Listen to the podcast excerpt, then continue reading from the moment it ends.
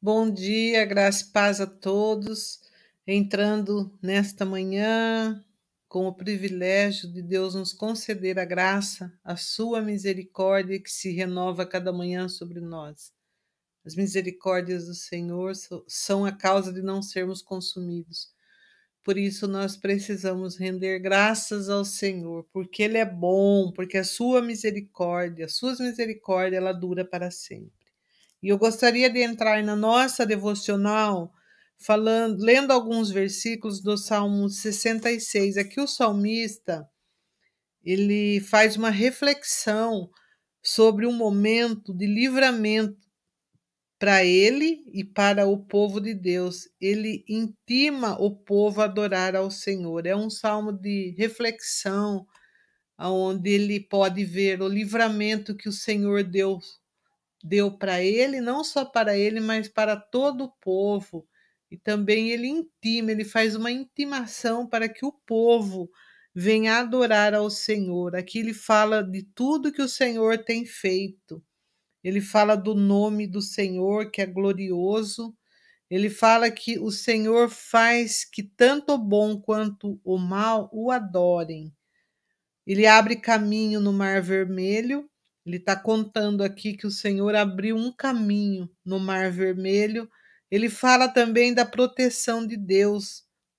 Se você é, meditar nesse salmo, você vai ver o quanto o salmista louva a Deus, por, porque a vida do seu povo está nas mãos do Senhor e hoje não é diferente. A nossa vida está nas mãos do Senhor, nas mãos do Deus Todo-Poderoso.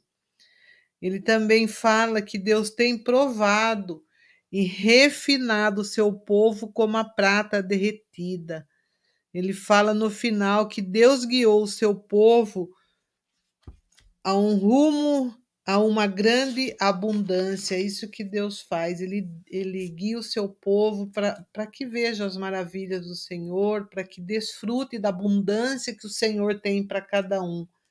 E ele também promete cumprir os votos e fazer sacrifício, e conclama o louvor a Deus. Ele traz carneiro, novilhos, cabritos ao altar como sacrifício pessoais do salmista. Ele, ele vai ao, ao altar do Senhor como um sacrifício pessoal, trazendo novilhos, carneiros para adorar ao Senhor. O salmista fala também sobre os feitos de Deus, mais uma vez, como ele leva o povo a adorar ao Senhor. Ele faz uma intimação, ele intima o povo a louvar ao Senhor pelas maravilhas, pelo grande poder que o Senhor demonstra aqui no Salmo 66. E eu vou ler do versículo 16 ao 20, mas eu convido que você Faça desse salmo a sua oração neste dia, a sua reflexão e que você possa, igual ao salmista, louvar ao Senhor, lembrar dos grandes feitos que o Senhor não só fez para ele, mas como fez para todo o povo. E o versículo 16 diz assim: Vinde e ouvi, todos os que temeis a Deus e eu contarei o que ele tem feito à minha alma. A ele clamei com a minha boca e ele foi exaltado pela minha língua. Se eu atender a iniquidade no meu coração, o Senhor não me ouvirá. Mas, na verdade, Deus me ouviu, atendeu a voz da minha oração. Bendito seja Deus que não não rejeitou a minha oração, nem desviou de mim a sua misericórdia. Deus é um Deus que ouve as nossas orações, ele não rejeita a nossa oração. E o versículo 18, que eu queria que você desse uma ênfase especial nesse salmo que diz assim: Se eu atender a iniquidade no meu coração, o Senhor não me ouvirá.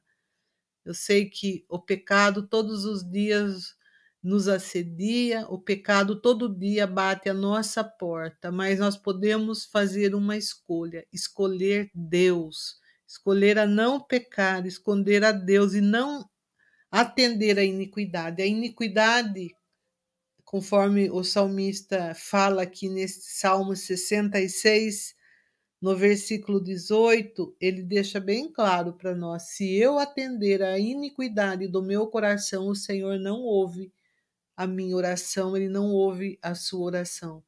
A iniquidade vai bater na porta do seu coração, mas feche a porta na cara dela e não atenda a iniquidade. Não atenda o pecado, ele vai te assediar todos os dias, mas você pode fazer uma escolha, uma escolha inteligente, escolher Deus, escolher a, a essa caminhada, a esse processo de santificação, na qual o Senhor fala que sem a santificação ninguém verá ao Senhor. Mas nós estamos nesse processo, lutando contra contra a nossa carne todos os dias, como o apóstolo Paulo um dia disse, que todos os dias ele esmurra a sua carne e ele fazia escolha por Deus. Por isso ele falava: Já não sou eu mais que vivo, mas Cristo é que vive em mim. Que nós possamos nesta manhã para que a nossa oração ela venha a ser respondida, que nós não venhamos atender a iniquidade que bate todos os dias na nossa porta, na porta do nosso coração, e que nós possamos levantar a nossa cabeça e declarar nesta manhã: Senhor, eu escolho Deus, eu escolho o Senhor, eu faço essa escolha em nome de Jesus.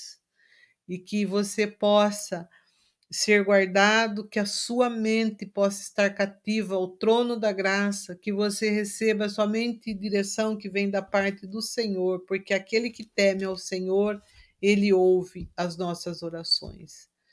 E eu sei que Deus é um Deus de misericórdia, um Deus que ouve as nossas orações, mas ele dá conselho sábio para nós.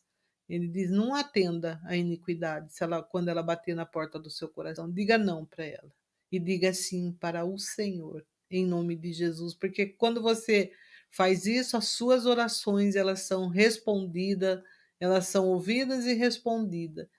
E aí nós estamos aqui nesta semana falando sobre eh, as parábolas, estamos acampados na parábola do joio e do trigo e para isso nós vamos dar continuidade. Eu chamo o Bruno para nós estarmos aqui falando. Bom dia, Bruno. Bom dia, pastora. Graça e paz do nosso Senhor Jesus Cristo. Amém. Bom dia a você também que está nos assistindo, nos ouvindo. Que Deus te abençoe, que o Senhor te guarde, te proteja.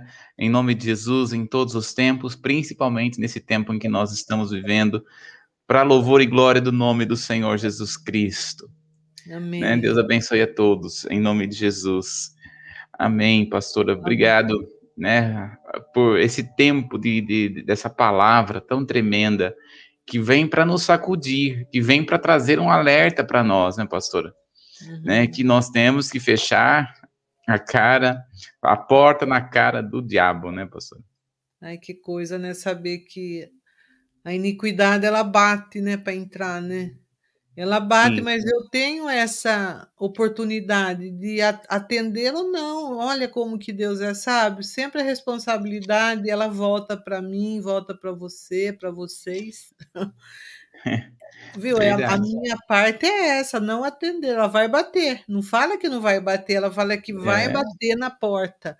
Mas se eu não atender, olha, não posso nem atender. Por isso que tem porta, Bruno, trazendo para nós hoje, tem aquele Sabe aquela janelinha lá que você olha, aquele olho na, pro lado de dentro, você alguém toca a campainha ou, a, ou bate na porta, você olha, é olho mágico, uhum. né, que chama? Isso, é. Você vai olhar, dependendo você atende ou não, não é assim? É.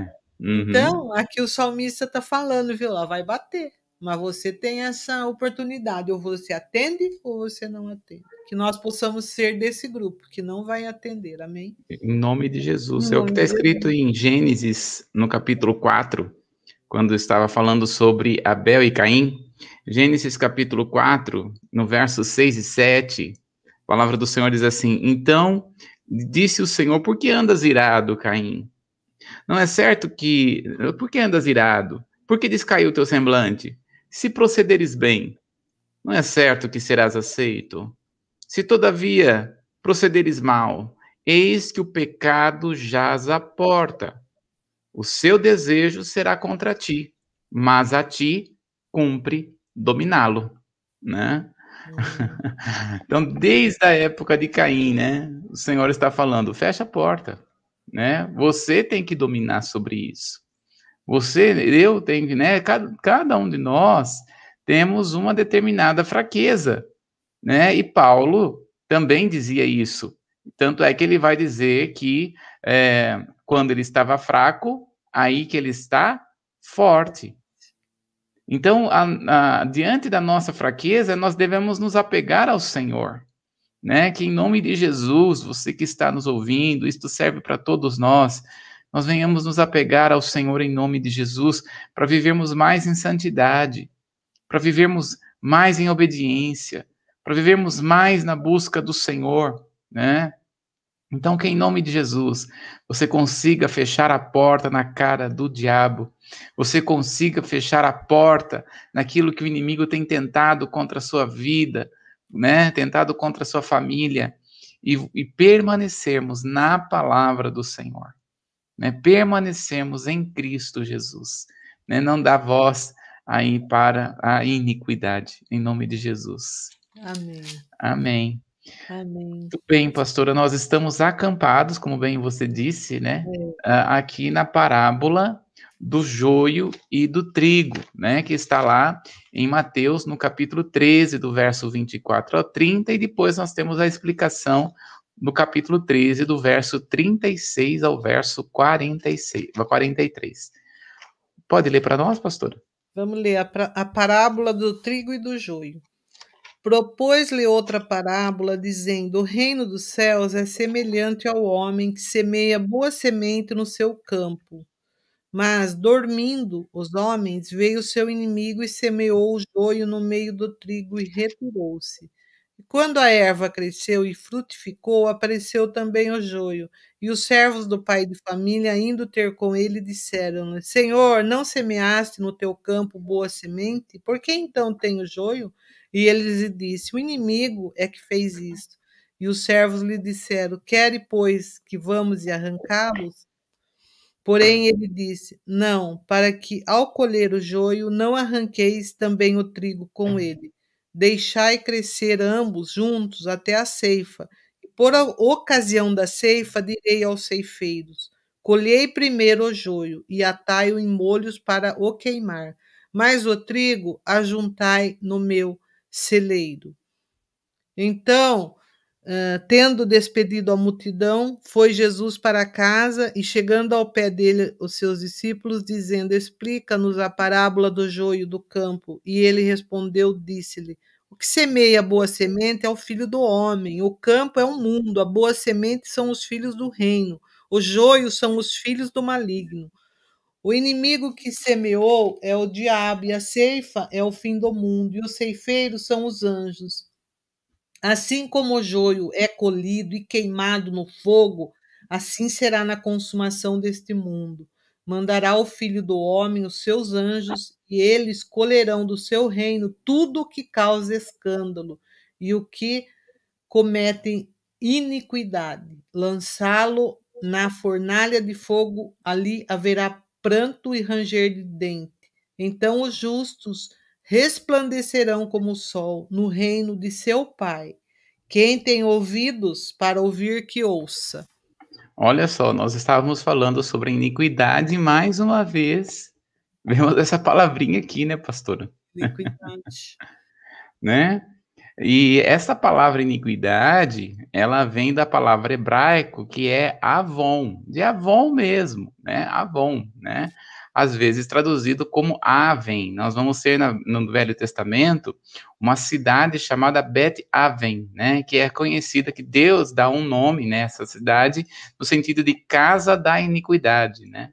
Então, é, Avon é essa essa iniquidade, que é o que vai, é, é, a iniquidade que vai de geração em geração. Aqui de manhã, na manhã com Jesus, várias vezes nós já comentamos algumas coisas sobre a iniquidade. Não é esse o nosso foco, só trouxe aqui para a gente é, pre prestar atenção que Deus está nos chamando aqui, a uhum. atenção sobre aqueles que praticam iniquidade. Jesus deixou bem claro Nem todo que diz Senhor, Senhor entrará no reino do céu, mas todo aquele que fizer a vontade do meu Pai né? E muitos chegarão no Senhor naquele dia e dirão: Senhor, em teu nome nós curamos, em teu nome nós profetizamos, em teu nome nós fizemos milagres. Mas eu vos direi, disse Jesus, e falarei a eles: Nunca os conheci. Apartai-vos de mim, vós que praticais a iniquidade. Então, a iniquidade é algo muito forte na Bíblia, é algo que nos separa. Isaías capítulo 59, no verso 2 diz: Porque as vossas iniquidades é que faz a separação entre vós e o vosso Deus. Né? Essa palavra iniquidade, que é traduzido para nós também como injustiça. Todo tipo de injustiça, Deus vai estar trazendo juízo sobre esta pessoa. Então, quando nós olhamos aqui, e é, é essa parábola que é o nosso, nosso, uh, o nosso foco aqui, uh, vamos, nós já trouxemos ali muita coisa sobre a cultura, falamos sobre essa parábola, uh, demos uma introdução, né? Vamos agora para começar para a explicação desta parábola. Apesar de Jesus estar explicando aqui, nós vamos trazer aqui a explicação da explicação de Jesus. Uhum. né? Vamos trazer a explicação da explicação. Muito bem. O mandamento para se deixar o joio e o trigo crescerem juntos, que muitos viriam como elemento chave, encaixa-se no ensino de Jesus de que o juízo está sendo temporariamente adiado, conforme vemos em outras partes das Escrituras Sagradas, como no caso em Lucas 12, do 6 ao 9. Eu só gostaria de nós lermos aqui novamente Mateus capítulo 13, no verso é, 28 e 29. Pode ler para nós, pastora? E Eu ele, 30 também, tá? tá? E ele lhe disse: O inimigo é que fez isso, e os servos lhe disseram: Queres, pois, que vamos arrancá-los? Porém ele lhe disse: Não, para que ao colher o joio não arranqueis também o trigo com ele. Deixai crescer ambos juntos até a ceifa. E por ocasião da ceifa direi aos ceifeiros: Colhei primeiro o joio e atai em molhos para o queimar, mas o trigo ajunte no meu celeiro. Então, quando nós olhamos aqui, Jesus, né, nós já falamos essa, é, na última uh, live, né? Que Jesus está falando numa linguagem de juízo. Jesus está apontando aqui, trazendo uma resposta de que se ele é o Messias, aonde está o juízo é, profetizado pelos profetas do Velho Testamento?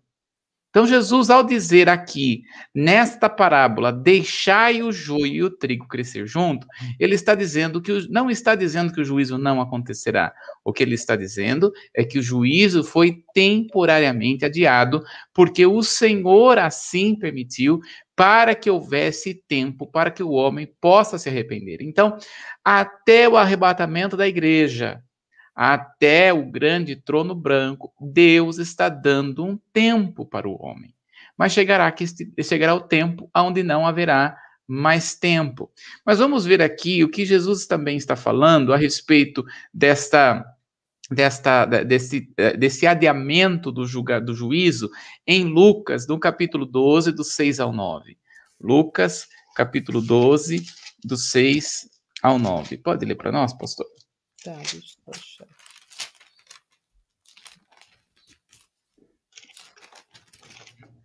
Diz assim: Não se vende cinco passarinhos por dois ceitis, e nenhum deles está esquecido diante de Deus, e até os cabelos da vossa cabeça estão todos contados. Não temais, pois, mas vale vós mais do que muito passarinho. E digo-vos que todo aquele que confessar diante dos homens, me confessar diante dos homens, também o Filho do Homem o confessará diante dos anjos de Deus. Mas quem me negar diante dos homens será negado diante dos anjos de Deus. Muito bem, então Jesus está dizendo sobre o juízo. Né? O juízo vai acontecer, ele está dizendo, só que com a parábola ele está dizendo que esse juízo está adiado devido ao fato da, da, da, de estar a igreja sendo estabelecida, né? De estar a igreja sendo é, levantada para a proclamação do reino.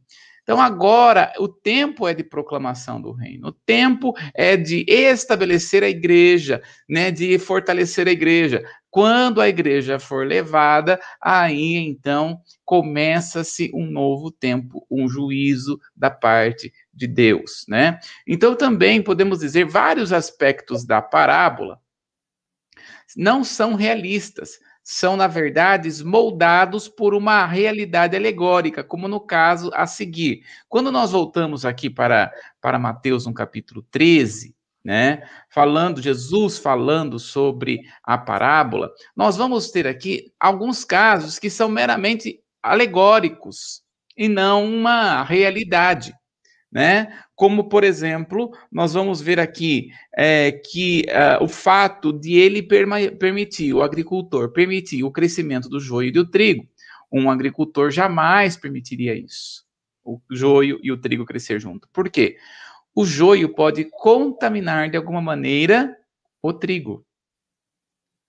Outra coisa interessante que é para nós anotarmos, né, é com respeito ao fato de que uh, aqui está sendo ensinado a respeito de que uh, os, os, os ceifeiros, né, eles virão e estarão recolhendo no seu celeiro. Isso vai de fato acontecer, mas ele está trazendo apenas uma alegoria. Outra coisa que nós podemos dizer dentro da alegoria, quem cada um deles representam. Por exemplo, quando nós olhamos aí, o homem, que é o dono ali do terreno, representa Jesus.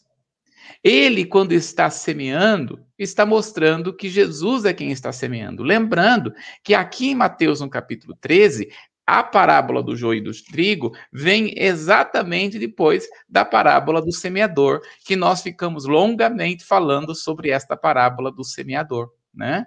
É, então, ele está apontando esta parábola que Jesus é quem está plantando a semente a boa semente. Quando nós vamos olhar aqui, no capítulo da explicação de Jesus, é, no verso 38 do capítulo 13, dá uma olhadinha aí para nós. Ah, aliás, no verso 37, o capítulo 12, no verso capítulo 13, verso 37.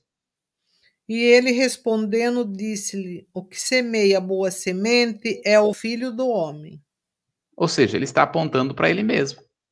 Está apontando para o próprio ministério que ele tem. Ou seja, ele está dizendo que aqui na terra, o que Jesus veio fazer na sua primeira vinda? Plantar a boa semente. É um tempo de plantar a boa semente, né? Uh, agora, outro, o texto implica que os outros dormiam, mas o proprietário, sem qualquer tipo de evidência, sabe que a culpa deve ser colocada em um inimigo. Isso é um indicativo da influência do mal sobre a igreja. E eu quero, quero dizer que é a influência do mal não somente sobre a igreja, mas do mal sobre o mundo. Né? A influência, porque ele está dizendo aqui, né, no verso é, 38, o campo é o mundo.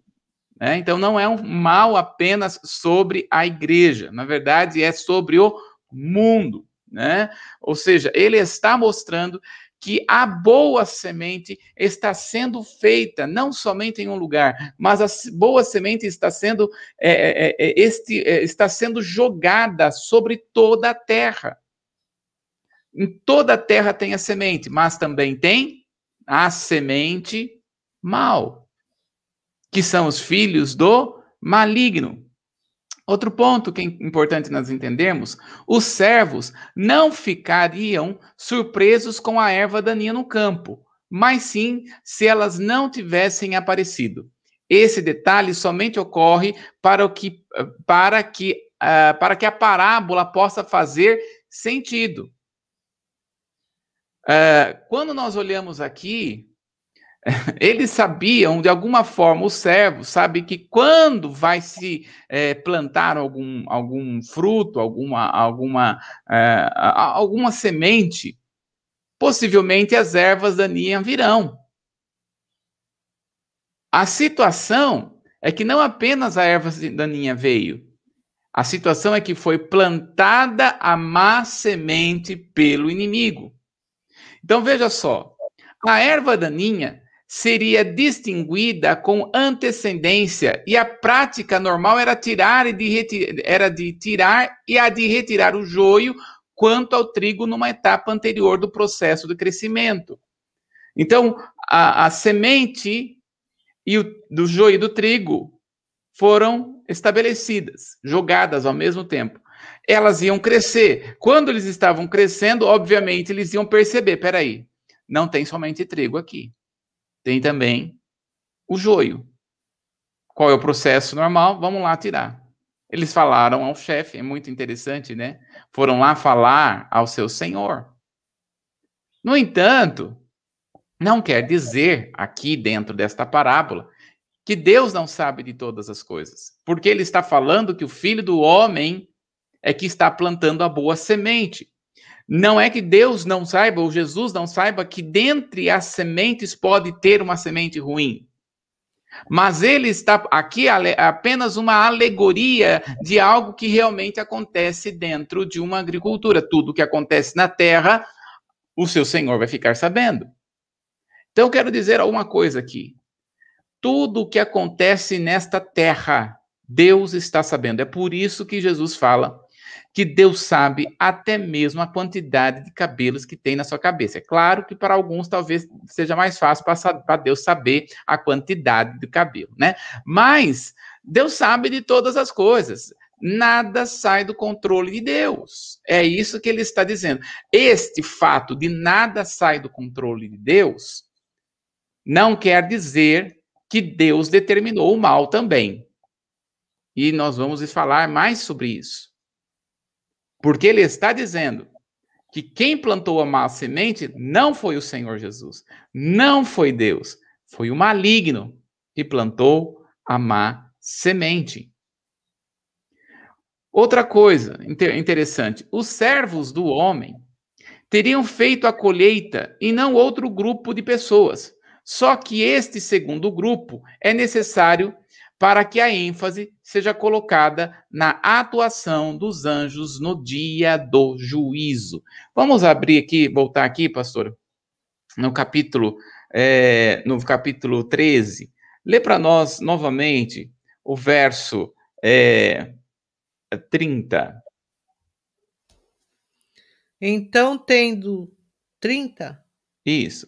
Peraí. Deixai crescer ambos juntos até a ceifa, e por ocasião da ceifa direi aos ceifeiros: Colhei primeiro o joio, e atai-o em molhos para o queimar, mas o trigo ajuntai no meu celeiro. Muito bem. Então, quando nós olhamos aí, dá uma olhadinha também na explicação no verso 42 e 43. E lançá-los na fornalha de fogo. Ali haverá pranto e ranger de dentes. Então os justos resplandecerão como o sol no reino de seu Pai. Quem tem ouvidos para ouvir, que ouça. Olha só. E os lançarão na fornalha. Quem será lançado na fornalha? O joio. Ah, na fornalha acesa. E ali haverá choro e ranger de dente. E agora eu gostaria de nós entendermos um pouco sobre esta situação do juízo. Alguns versículos que não está aí, né? Como se dará o juízo? Porque Jesus aqui ele está dizendo: o juízo virá, mas não está dizendo como o juízo vai acontecer. Esta revelação de como o juízo vai se acontecer está nos profetas e também nós vamos encontrar é, é, nos, nos apóstolos dizendo a respeito de como esse juízo vai acontecer. E é muito interessante esta situação. Primeiro, eu gostaria que nós olhássemos a palavra do Senhor em 1 Coríntios, no capítulo 6, no verso 3. 1 Coríntios, capítulo 6, no verso 3. Dá uma olhadinha aí, pastor. Ele está falando aqui a respeito da igreja, né? 1 Coríntios está falando a respeito da igreja. Não Pode sabeis vós, não sabeis vós que havemos de julgar os anjos quando quanto mais as coisas pertencentes a essa vida. A essa Olha vida. só, que quem vai estabelecer o julgamento dos anjos, né? Bom, quando nós olhamos aqui a palavra do Senhor, nós vamos ver quem vai estabelecer estes julgamentos, né?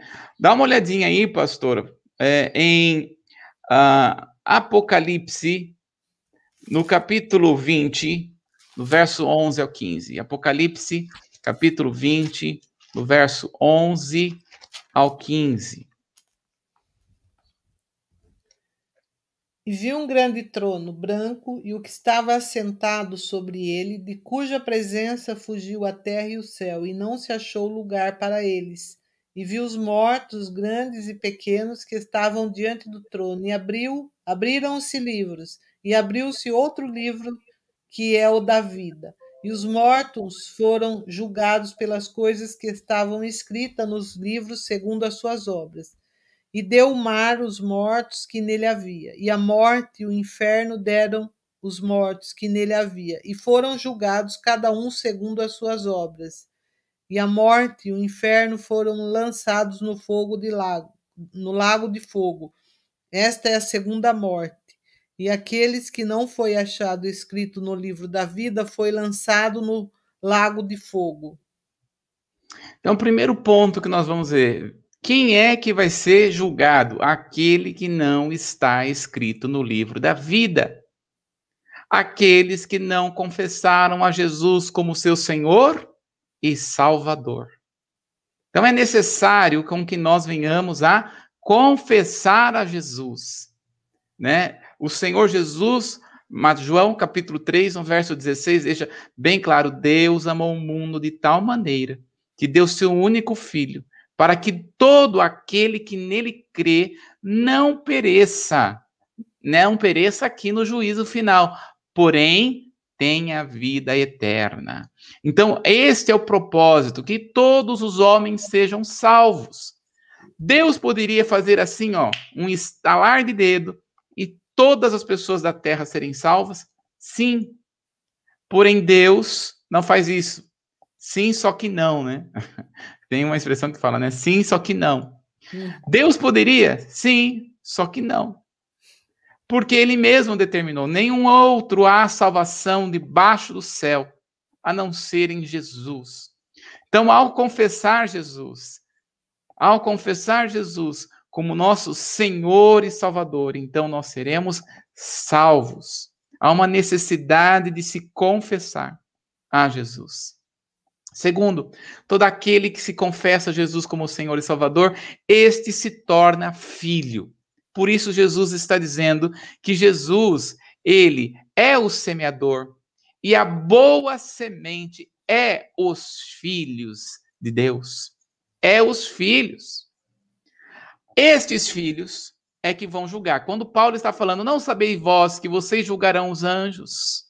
Então, este, olha só, Olha só, Cida até escreveu, de maneira que cada um de nós dará conta de si mesmo a Deus, isso, Romanos 14, 12, ou seja, todos os homens dará conta diante de Deus. Nós vamos ter dois julgamentos na Bíblia. Primeiro julgamento não é um julgamento de condenação, é um, é, é um, um presente de Deus, que é chamado de, o ju, é, é, é estabelecido como é, o tribunal de Cristo. Essa palavra tribunal de Cristo não é condenação, mas o tribunal de Cristo é presente ação, né? Deus vai nos dar presente por fazer a obra dele, né? Isso é o tribunal de Cristo. Quando a Bíblia está falando de juízo, de trono branco, este é para os ímpios. Não somente para os ímpios, mas também para os anjos, para os demônios. Lembra lá que Paulo estava dizendo: Não sabeis vós que vocês também julgarão os anjos? Em Apocalipse, no capítulo 20, no verso 4. Olha só o que está dizendo aqui, capítulo 20, no verso 4. E vi tronos, E assentaram-se sobre eles aqueles a quem foi dado o poder de julgar. E vi as almas daqueles que foram degolados pelo testemunho de Jesus e pela palavra de Deus. E quem não adoraram a besta nem a sua imagem, não receberam o sinal na testa nem na mão. E viveram e reinaram com Cristo durante mil anos. Muito bem, então quando nós olhamos aqui, ó, vi, tron vi também tronos, nesses que sentaram aos que foi dada a autoridade de julgar. Quem terá autoridade? Veja, Jesus é quem vai julgar. Mas a autoridade do julgamento vem do Senhor Jesus. Mas, olha só, nós nos assentaremos nos tronos, porque ele está falando, vi também tronos, nestes sentaram-se aos que foi dada a autoridade de julgar. Quem tem autoridade de julgar? A igreja. Por isso que Paulo vai dizer: Não sabeis vós que vocês julgarão também os anjos? Quem vai julgar os ímpios? É o Senhor Jesus com autoridade delegada para nós. Então veja, quem vai condenar? Os anjos e os ímpios. Nós, a igreja de Jesus, os filhos de Deus. Muito bem. A, a, a, a Laís colocou aí a respeito dos anjos, porque alguns talvez estejam pensando: quem são esses anjos em que Paulo está falando a respeito do julgamento? Olha, nós vamos ver que os demônios na Bíblia também são chamados de anjos, como por exemplo, Apocalipse capítulo 12. Dá uma olhadinha aí, pastora. Apocalipse no capítulo 12 vai chamar é, os demônios de anjos. Capítulo 12, no verso, é, capítulo 12, no verso 7. Dá uma olhadinha aí. E houve batalha no céu. Miguel e seus anjos batalhavam contra o dragão, e batalhava o dragão e os seus anjos. Olha aí, ó. E batalhava o dragão. Quem é o dragão? O dragão é a antiga serpente, é o diabo. E aqui está falando: batalhava o dragão e os seus anjos. Quem são esses anjos? Os demônios. Dá um outro texto também para mostrar para nós como a Bíblia vai chamar até mesmo é, o diabo de anjo, né? Como, por exemplo, está lá em Ezequiel, no capítulo 28. Ezequiel, no Velho Testamento, nós vimos aí um, um, Novo Testamento, né? Ezequiel, capítulo 28. Se nós olharmos aqui no verso, verso 11. E depois o verso 14. Ezequiel 28, verso 11 e o verso 14. Veio mais a minha palavra do Senhor, dizendo: Tu eras querubim, ungido para proteger, e te estabeleci no monte santo de Deus. Estava no meio das pedras, afogueadas andavas. Olha só, aí no verso 14, ele chama bem aí, tu és querubim, tu eras querubim da guarda. Então, quando nós olhamos aqui, são alguns textos, e nós vamos ter muito mais textos, porque a palavra do Senhor vai dizer: se possível for Satanás, vai até mesmo se transformar em anjo de luz para enganar os seus eleitos, para enganar os eleitos do Senhor. Então, quando nós olhamos aqui, a palavra do Senhor nos mostra que Satanás também é chamado de anjo. Então, quem vai condenar e quem vai julgar vai ser a igreja do Senhor.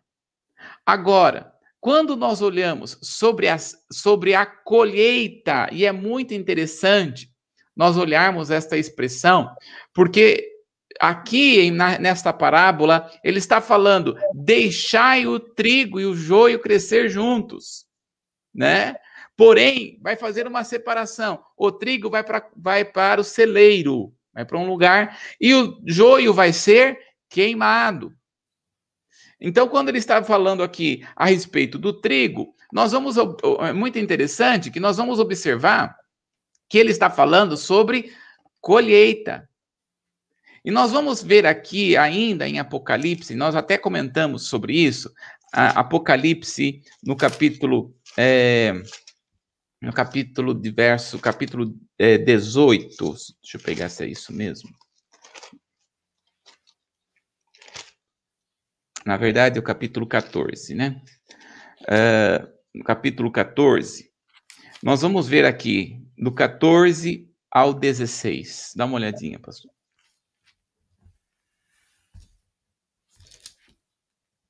Eu olhei e eis uma nuvem branca, e assentado sobre a nuvem, um semelhante ao filho do homem que tinha sobre a cabeça uma coroa de ouro e na mão uma foice aguda. E outro anjo saiu do templo, clamando com grande voz ao que estava assentado sobre a nuvem: Lança a tua foice cega, e já vinda a hora de cegar, porque já a seara da terra está madura.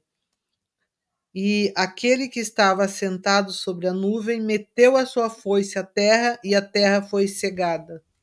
Muito bem. Então, quando nós olhamos, novamente, é aqui em Apocalipse está falando de uma linguagem de Jesus, né? Então, nós vamos ter o trigo e nós vamos ter o joio, né? São diferentes. E aí ele vai dizer que o trigo, lá na parábola, o trigo são os filhos do Senhor e o joio é os filhos do maligno né? Até falamos um pouco sobre isso. Porém, uh, nós vamos observar que Deus, ele vai nos últimos tempos, vai fazer esta separação. Quem vai fazer essa separação são os anjos. Quando nós olhamos para 1 Tessalonicenses capítulo 4, dá uma olhadinha lá, pastora. 1 Tessalonicenses, no capítulo 4, no verso 16 e o verso 17. Porque o mesmo Senhor descerá do céu com alarido e com voz de arcanjo, e com a trombeta de Deus, e os que morreram em Cristo ressuscitarão primeiro. Depois nós, o que ficarmos vivos, seremos arrebatados juntamente com eles na nuvem, a encontrar o Senhor nos ares, e assim estaremos sempre com o Senhor. Então, veja só, quando nós vamos observar, o trigo e o joio, eles estão crescendo junto. A boa semente com a má semente. Vai haver a colheita da boa semente e da má semente. Porém, um vai para um lugar e o outro vai para outro, né? Um vai para com o Senhor e o outro vai ser queimado, né? Então, quando nós olhamos aqui, ele está dizendo: no verso 16: Porquanto o Senhor mesmo, dada a sua ordem, ouvida a voz do arcanjo, ou seja, quem vai fazer esta colheita? Os anjos do Senhor, né? Ou seja, é num, Paulo vai dizer em 1 Coríntios capítulo 15: vai ser no abrir e piscar de olhos, nós estaremos juntamente com ele. Juntamente com o Senhor. O arrebatamento vai ser assim, mas quem vai fazer esse, esse transporte? Os anjos. E assim, anjo é rápido. Uhum. né? É uma rapidez. Está... Quando a palavra fala que os anjos que os anjos têm asas, por exemplo, quando Isaías, no capítulo 6, fala que tem lá um anjo de seis asas, ele é símbolo de rapidez, por isso que é num abrir e piscar, piscar de olhos. É muito rápido. Então, de repente, nós estaremos fazendo, alguém vai estar aí fazendo algum trabalho e vai estar trabalhando, e de repente o Senhor vai dizer: Vera, sobe. E a Vera, pum, num piscar de olho vai subir, vai ser os anjos. Pegou, pegou a Vera, pum, já levou. Não vai dar tempo. O Senhor vai falar para o Edson, vai para falar para a Leire, vai falar para a Cida, vai falar para a Cássia, que é minha, minha mãe, né? minha irmã, vai falar para todos nós: sobe, né? E cada um dos que estão assistindo aqui, a Janice, sobe e num piscar de olhos, os anjos vai vir, pum, vai levar. E vai ser, e ao mesmo tempo em que o anjo está levando Paulo, João, na sua carta em 1 de João, vai dizer que o nosso corpo vai ser mudado nós seremos transladados, nós seremos com, teremos o nosso corpo glorificado. E tudo o que é do homem vai cair. Então, quem tem é, quem tem silicone vai cair, quem tem peruca vai cair, vai ficar, porque vai ter corpo glorificado. nós teremos o nosso corpo transformado. A Bíblia não fala muito como que é, mas a Bíblia fala que vai ser um corpo, nós teremos um corpo transformado, glorificado, e assim como ele é, nós seremos, assim como Jesus é, porque Jesus tem um corpo glorificado. Assim como Jesus é, nós seremos. Agora, quando nós observamos aqui a palavra do Senhor, ele está nos ensinando aqui nesta parábola que o julgamento vai acontecer, e o julgamento vai acontecer para o mundo. E lá em Apocalipse capítulo 20, a partir do verso 11 que nós lemos, né, é, vai, está dizendo Caiu a internet, o Bruno.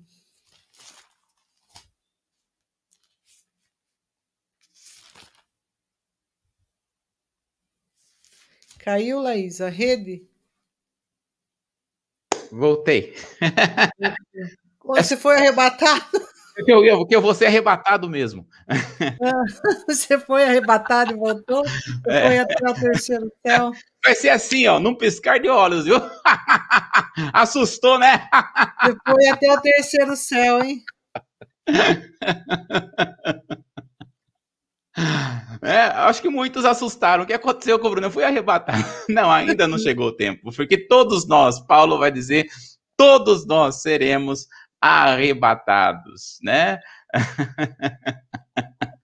É. né? Então, olha só, que a palavra do Senhor vai dizer que haverá um julgamento. E mais, quem vai julgar? Nós. A igreja do Senhor vai julgar. Debaixo da autorização e delegação de Jesus. Jesus está sentado no trono. E quando ele está sentado no trono, ele está liberando. A Gilma também vai ser arrebatada, viu, Gilma? Em nome de Jesus. Tá? Pode ter certeza disso.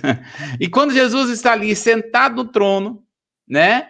Então, nós estaremos recebendo a autoridade dele para julgar. Por isso que ele faz, foi lhes dada a autoridade. Nós vamos estar julgando. A igreja de Jesus vai estar julgando. Então, aqueles que não estão com o nome no livro da vida, nós vamos condenar. Quando a palavra fala, tu as condenarás, tu as condenarás, é aqui é aqui. De acordo com esse texto, aqui nesse momento do grande trono branco, né? Nós julgaremos os anjos, os demônios, né? Determinando para que eles vão para ali, para o inferno, mas também o mundo em Cristo Jesus, debaixo da autoridade. Então, eu creio, como é que eu imagino, né? Eu imagino assim, como que vai ser essa situação? Então vamos lá, vai aparecer a pessoa lá na frente de Jesus. Né? E quando vai aparecendo a pessoa está lá na frente de Jesus, de repente vai aparecer lá o Joãozinho que você conhecia. Lá o Joãozinho, você conhecia o João. Você falou de Jesus para João. Você orou ao Senhor Jesus pela vida do João. Você buscou a Jesus pela vida do João.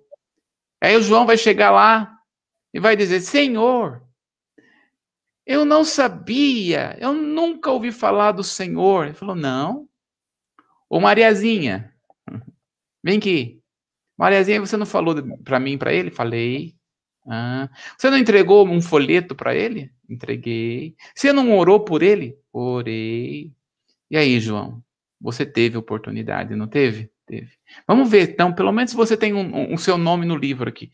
Não tem seu nome no livro. Vamos ver suas obras. Ih, as suas obras são todas obras mal. Mas eu fiz tanta coisa boa para as pessoas. É, mas não importa se você fez coisas boas, se você não tem Jesus. Porque Deus só recebe as coisas boas que fazemos através de Jesus, através da igreja. Ah, mas fez tanta coisa boa para os outros, é. E o que vai acontecer, Mariazinha com João? A Mariazinha vai dizer: é, você vai ficar no lago do fogo enxofre para sempre. E a porta do lago, enxofre, do lago do fogo enxofre do inferno eterno, da separação eterna, da morte eterna, será determinada para esta pessoa. Isso é o juízo. Quem vai condenar? É você que tem Jesus como seu Senhor e Salvador a essas pessoas e principalmente os anjos e os demônios. É duro. Mas você talvez vai dizer: e se for a minha mãe? E se for o meu irmão? Que possivelmente se você não falou de Jesus para eles, e eles não estão do lado de cá, possivelmente você vai os condenar. Mas eu não vou sofrer. E aí que nós temos que entender, você vai saber que quem foi essa pessoa. Mas o seu sentimento e o meu sentimento vai estar totalmente alinhado com o sentimento de Deus e você vai ver você vai estar ali sabendo que este julgamento que está sendo feito é porque você já falou de Jesus e a pessoa não quis aceitar. O sentimento e o meu sentimento vai estar totalmente alinhado com a vontade de Deus, queridos. Hoje, nós temos o nosso espírito e nossa alma é uma briga. É uma briga, né? Tá brigando aqui o nosso espírito e nossa alma, é uma briga interna. No entanto, no entanto, quando nós formos arrebatados, estarmos com o Senhor, o nosso espírito dominará totalmente a nossa alma e a nossa alma abrigará os sentimentos somente em Cristo. Por isso que assim como ele é, nós seremos. Por que que Deus, você está entendendo agora? Por que que Jesus está dizendo que o julgamento está sendo adiado? Deus está dando tempo para que cada um de nós, para que nós, como filhos de Deus, venhamos pronunciar a palavra. Dá uma olhadinha aí no que está no, no slide. O fato da parábola de Mateus, né? O fato da parábola de Mateus afirmar: um homem semeou a boa semente no seu campo, não necessariamente significa que o homem fez por si mesmo o trabalho. Da mesma forma, como um certo rei que celebrou as suas bodas, as bodas dos seus filhos, não significa que o homem tenha feito sozinho todos os preparativos de, da festa. E Mateus enxerga Jesus como semeador e os discípulos são enviados com essa missão de enviar a boa semente, da palavra ser proclamada. Proclama a palavra na sua casa. Proclama a palavra na sua família para que você não tenha que condená-los ao inferno. Não é a outra pessoa, é você que vai condenar. Jesus vai chamar você que o Senhor não peça de nós o sangue dessas pessoas. Isso é pedir o sangue. É a condenação. Faça a sua parte. Faça a sua parte. Eu sei que é temor, eu sei que é difícil isso. Eu sei que é dolorido que nós estamos falando, mas a Bíblia não tem meio termo. É sim, sim e não, não. Então, nós vamos é, parar aqui, pastor, né? E vamos continuar nesta parábola. Está vendo? Numa única parábola, a profundidade de ensino que tem. Nós vamos ficar aqui. Terça-feira que vem nós vamos continuar. Eu sei que traz temor, mas também não quero trazer para você medo. Eu quero dizer para o que o que Jesus está dando a ênfase nesta parábola. Deixa o trigo e o joio crescerem juntos. Deixa os dois crescerem juntos. Isso quer dizer, o tempo do juízo foi adiado, mas não significa que ele não vai acontecer. Deus está adiando o tempo do juízo, né? Deus está adiando o tempo do juízo para que a palavra seja proclamada, para que vidas sejam é, venham para Jesus e que nós e a nossa casa sirvamos ao Senhor. Amém, pastor? Amém. Até a Vera falou, nossa. Não, ela mandou, nossa. É verdade. Meu Deus, estão falando, é um tempo. É. Deus está. É. Olha, é o tempo que Deus está nos dando, por isso que Ele dá a oportunidade de nós fazermos parte desta grande comissão comissão de pregar a palavra, tempo e a fora de tempo, seja em qualquer estação do ano, nós estamos aí, ó, pregando a palavra, tempo e a fora de tempo. Faça parte, então, desse comissionamento. Se inscreva, aliste-se nesse exército, porque tem lugar para todos, né? Sim. Tem lugar para todos. É Então, tempo disso, né, pastor? É o tempo que o Senhor está nos dando. É esse tempo para que todos possam se achegar ao Senhor.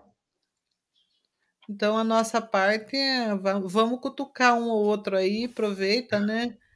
E chama os seus parentes, seus amigos mais próximos, quem você quiser, para estar conosco, vendo essas parábolas, aprendendo e extraindo tudo. E, e e tendo mudança, posicionamento em Cristo, porque é uma oportunidade única que Ele está nos dando, né? Nós temos Sim. todo esse período aí para tomarmos decisões que envolvem a vida eterna. Amém? Amém, pastor. Amém. Glória a Deus. A gente vai voltar no nosso culto presencial no domingo. Você é o nosso convidado, né? Você ainda que não se inscreveu no nosso canal, ativa o sinal, o sininho de notificações aí. Comunidade Templo Vivo e domingo a gente está de volta. Sábado é o culto da mocidade, o impacto. E domingo a gente convida você para estar conosco, presencial ou online. Amém? Um bom Amém. final de semana a todos. E viu, tem lição para casa aí, ó. Pensa nisso. Tem o final de semana inteirinho aí, né, Bruno? Tem, para meditar na palavra. Isso, veja os anteriores aí, vai lendo, vai vendo, né, as parábolas, as parábolas.